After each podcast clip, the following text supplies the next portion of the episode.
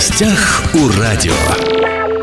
Здравствуйте, меня зовут Владимир Лозовой. Совсем скоро, буквально завтра, для тысяч детей и их родителей начнется новая школьная жизнь. Напротив меня психолог, заместитель директора Краевого центра «Псилогия» Александр Галич. Как подготовить ребенка к школе, сделать все для того, чтобы его адаптация прошла комфортно, без стрессов. Это интервью будет полезно и для родителей первоклассников, и для тех, кто только собирается в школу через год. Александр, здравствуйте. Здравствуйте. Давайте начнем, наверное, с самого главного. Ребенок идет в первый класс. Это стресс? Это стресс, однозначно. А, но стресс такой хороший, в некотором смысле, который имеет все шансы не перерасти в какие-то сложные ситуации, которые потребуют там, помощи профильных специалистов, обращения к психологу. Это стресс, но это нормальный жизненный стресс, который каждому из нас предстоит пройти, и в этом ничего ужасного нет.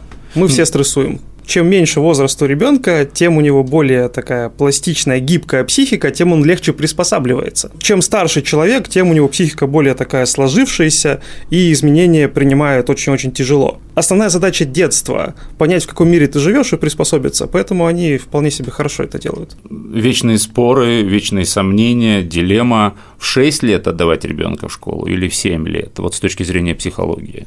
С точки зрения психологии имеет смысл давать ребенка тогда, когда он демонстрирует все признаки того, что он готов к усвоению школьной программы. Вот во всем полном смысле этого слова. То есть к сидению за партой в течение нескольких часов с небольшими перерывами, а к получению знаний как основной и самой большой своей деятельности, не игре, там, не общению, а именно получению знаний в начальной школе. Физиологически он готов, никаких там сколиозов не появится от долгого сидения за партой и так далее.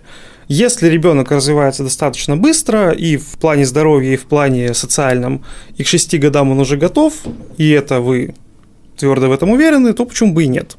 Ну, наверное, лучше подстраховаться и в 7 лет все Продлить на год э, детсадовское детство, ничего там ужасного, плохого нет. Вот я не знаю, насколько это актуально сейчас, раньше был очень такой простой и занятный тест. Вот если мы попробуем а, правой рукой коснуться левого уха так сверху через голову, взрослый человек это сделает легко – а вот ребенок, особенно ребенок дошкольного возраста, этого сделать не сможет. Если ваш ребенок не может дотронуться правой рукой до левого уха сверху через голову, значит, он еще теоретически слишком мал, чтобы идти в школу. Вот так просто, но достаточно наглядно. Ну, а тем не менее, вот через год идти в школу, а что нужно предпринимать? Уже что нужно подготавливать, да, ребенка? По поводу подготовки э, такой сложный вопрос и очень аккуратный а совершенно точно не имеет смысла учить ребенка там читать, писать, э, математические операции выполнять до школы, потому что смысл тогда в первом классе вообще, это должно делаться в школе. Имеет смысл э, понять, в какую школу вам предстоит вести ребенка. Будет прекрасно, если вы познакомитесь с учителем, который будет учить вас. Заранее. Ребенка. Конечно. И многие школы, кстати, если вы уверены, да, что вот в эту школу вы будете подавать документы, проводят э, подготовительные курсы да, для первоклассников в будущем. Да, и вот это вообще идеальный вариант, наверное, когда два раза в неделю ребенок будет перед школой ходить в эту самую школу, в которую он потом поступит. Вы совершенно правильно сказали, что особенно для начальной школы совершенно не принципиально, насколько эта школа статусная, насколько она там близкая к центру города и так далее. А важно, чтобы это было удобно добираться, и идут, собственно, не на школу ее статус, идут на учителя.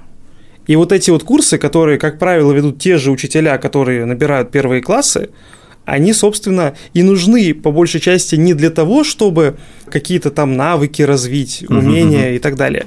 Они нужны для того, чтобы ребенок, во-первых, познакомился со школьной рутиной, понял, что такое за партой сидеть, руку поднимать, а, подчиняться определенным правилам, более строгим, чем в детском саду. И, во-вторых, познакомился с учителем, потому что фигура учителя начальных классов с точки зрения психологии – это фигура, которая по значимости для ребенка э, вот в школьном возрасте приближается к фигуре матери. Mm-hmm. Вот настолько это важно – выбрать хорошего учителя. Слушайте, ну тут выбирай, не выбирай, а какой учитель будет, такой учитель и будет. А вот, кстати, Ну, допустим, ну не устраивает их учитель, но ребенку-то все равно ходить в эту школу, к этому учителю. Я думаю, что разговоры при ребенке о том, что учитель чем-то там не устраивает родителей, вообще неуместны. Согласен. Во-первых, градация вот этого понятия «учитель не устраивает», она бывает, может быть, очень широкой. Ну, очень есть, субъективная бывает. Да. да. Может быть, учитель, который не устраивает, потому что бьет вашего ребенка линейкой по голове, может быть, э, учитель, который не уделяет вашему ребенку все время урока, а почему-то отвлекается на 29 других первоклассников. Негодяй такой. То есть родителям надо все-таки отдавать отчет вот в этом, что ваше мнение по поводу учителя может быть субъективным. Очень важно не относиться к образованию вашего ребенка потребительски. А у нас на всех уровнях, там, на морально-этическом, даже на нормативно-правовом, а родитель – это полноправный, наравне с ребенком и учителем, участник образовательных отношений. Если у нас на Конституцию посмотреть, там вообще написано, что образование ребенка обеспечивается родителем. Да, да, да, да. Про учителей кстати. в Конституции ничего не написано. Мало кто об этом знает, но это де юра это так. Да. И а, если родитель а, не включен в процесс образования ребенка, если он считает, что он, грубо говоря, сдает ребенка утром и забирает после обеда или вечером, если это школьную, школа полного дня, и на момент забирания он должен быть немножко умнее, чем до, а если он что-то не умнее, значит, в школе нужно предъявить какие-то претензии, обычно такая стратегия не работает. Ну mm-hmm. вот не работает и все. А, а если родитель проявляет инициативу и пытается выстроить какие-то отношения с учителем. Не с целью что-то получить от него особое, чего другие дети не получают, а с целью оптимизировать процесс обучения своего ребенка, какую-то свою лепту в это внести. Такая стратегия работает гораздо чаще, и это видно по детям. Вот вы сказали о том, что перед школой не обязательно, чтобы ребенок умел писать, умел э, считать, угу. таблицу умножения знал, да, там. Интегралы тоже брать не обязательно, да. Интегралы и все прочее. Этому научат действительно в школе.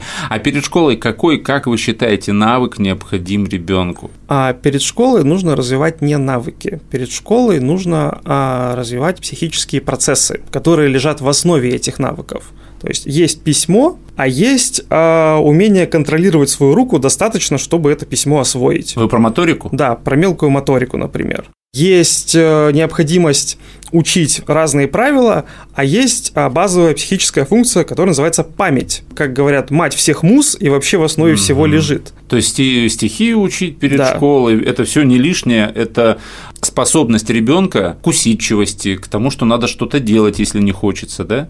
Многие дети же не хотят, когда ходят в сад, там, учить стихи, ленятся и все прочее, угу. а через год это придется делать, и поэтому надо каким-то образом родителям убеждать, да? И... Даже не то, что придется, а в самом идеальном варианте а ребенок, вот возвращаясь к 6 или 7 лет, угу. а ребенок поступая в школу, начиная обучение, для него получение знаний это должно быть важнее, чем игра. Угу. В каждом возрасте у ребенка есть какая-то основная деятельность, основной вид деятельности, который, для него максимально приятен и максимально полезен для его психики, который стимулирует дальнейшее развитие. У детей дошкольного возраста это игра, самое разное, от простой там предметной и заканчивая сложными там сюжетно-ролевыми построениями, там казаками, разбойниками и так далее. А, это развивает их.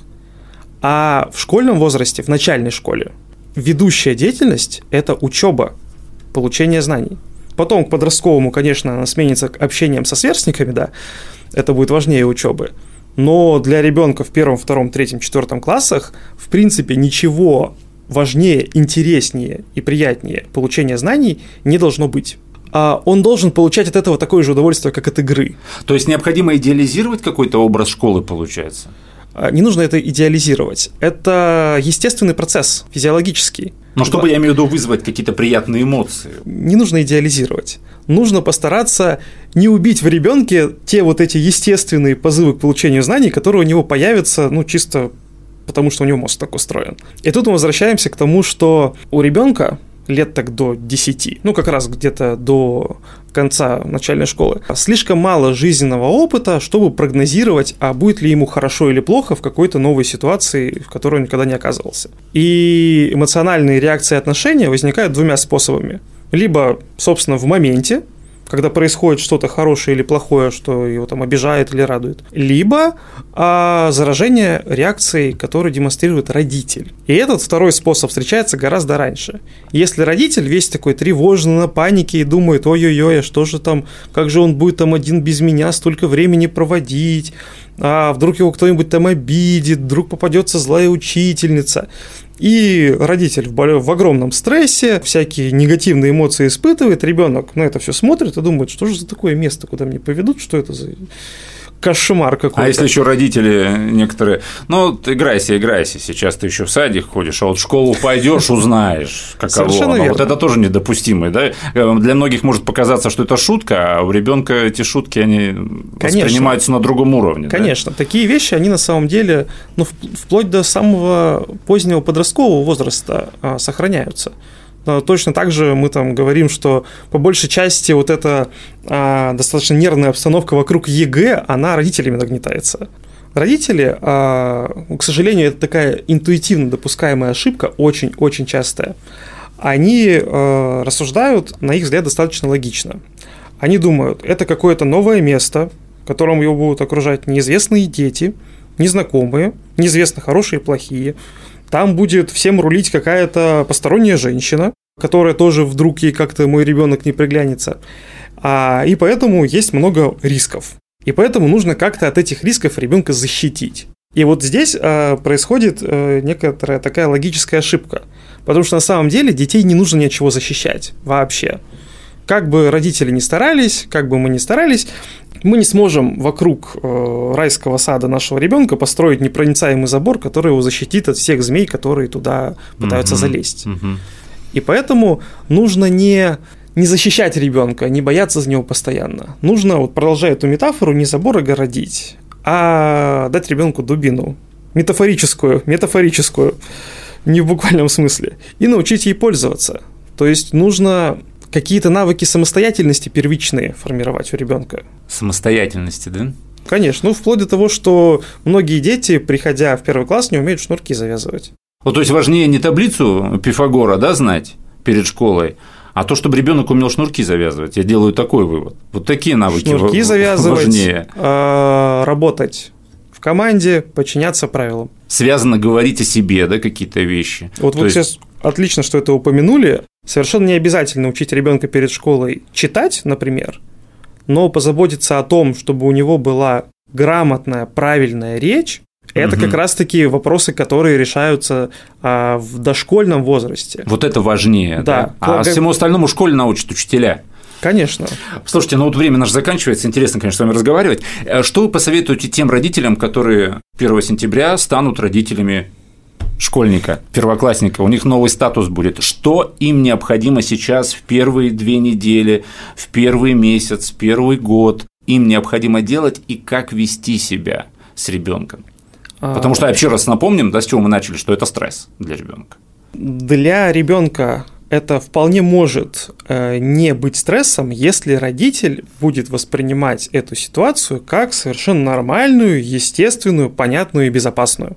Ребенок не знает, чего его там ждет. Может, там вообще будет все супер. Ну, а если отлично. начинаются какие-то сложности, ребенок недоволен, приходится сидеть, сколько там в первом классе, 45 минут урок или меньше, я не знаю. 40. 40 минут. Вот ему приходится, он приходит домой, он думал, там будет интересно, а там все-таки не детский сад, там все-таки муштра, как ни крути. А тут еще ему там оценки ж не ставят в первом классе, да?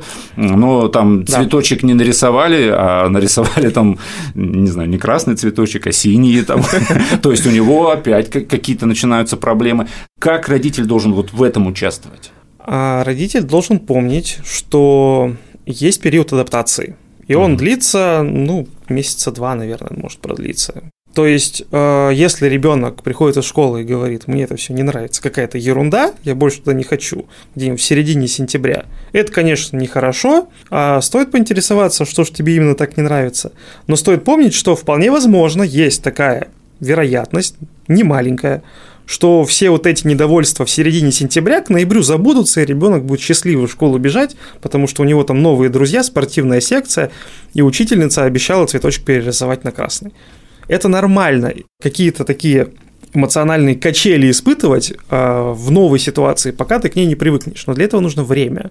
Дайте ребенку время хотя бы до начала ноября угу. а, как-то погрузиться в эту ситуацию как-то постараться там поплавать. И вполне Самостоятельно, возможно... по большей части, но приглядывать за ребенком, конечно, да? Помогать, конечно, поддерживать. с берега смотреть, чтобы он не потонул. Угу, угу, а, если ребенок адаптируется сам, это будет вообще замечательно.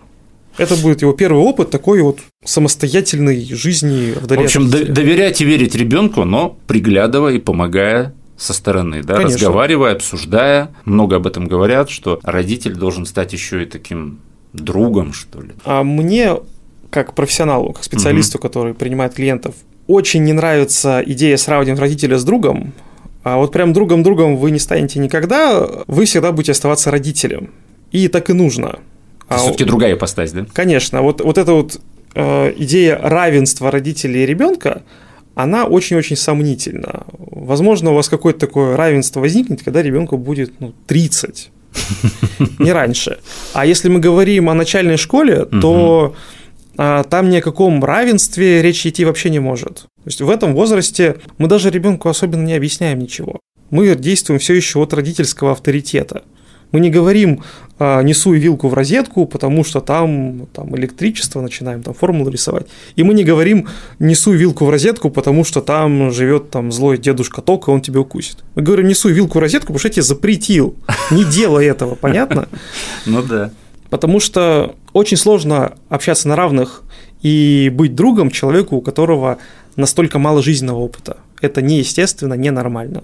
Мы принимаем за него большинство решений. На ваш взгляд, вот все-таки 1 сентября, школа, дорога из школы домой, из дома в школу. Стоит ли кому-то из родителей вот на 1 сентября на две недели взять отпуск по этому случаю, как вы думаете? Сложный вопрос. Не могу на него однозначно ответить. Ну, во-первых, потому что у меня чисто такие уже сомнения, что у кого-то получится на две недели в сентябре взять отпуск-то. А во-вторых, э, есть риск, есть риск, что вы возьмете на две недели отпуск, а две недели пройдут более-менее спокойно, а основные адаптационные проблемы начнутся после. И чего вы будете делать? Понятно. К сожалению, время закончилось нашего разговора, но я думаю, что, в принципе, очень много интересного вы рассказали, есть над чем подумать, поразмышлять, особенно тем родителям, которые через год да, отправят ребенка в школу давайте немножечко подытожим разговор. Не очень важно, да, чтобы ребенок перед школой э, умел писать, умел э, считать, знал таблицу умножения. Гораздо важнее, чтобы он там умел связано э, рассказать о себе, чтобы да, да. логистически как-то выстраивал свои мысли, чтобы он мог зашнуровывать обувь. Очень полезно будет подготовить ребенка к школе за год записавшись на те же подготовительные курсы в эту школу, познакомив с учителем, да, потому что, как правило, их эти курсы ведут те учителя, которые выпускают начальную школу, они набирают себе будущих первоклассников. Конечно. с большой степенью вероятности к этому учителю ваш ребенок и попадет, и он, в принципе, поймет, как проходит это школьное обучение. И начинать надо с себя, да? То есть Всегда. то, с чего Всегда. мы начали, что здесь все-таки важнее родителям подготовиться к первому классу, а не ребенку подготовиться к Потому первому классу. Потому что эмоциональное состояние ребенка на 95% минимум зависит от эмоционального состояния родителя. Вот на этом мы и закончим наш разговор. У нас в студии был психолог, заместитель директора Краевого центра психология Александр Галич. Александр, спасибо, что пришли. Спасибо, что позвали. Все наши записи есть на SoundCloud, на всех подкастах. «Восток России» представлен во всех социальных сетях. Всем самого хорошего. В гостях у радио.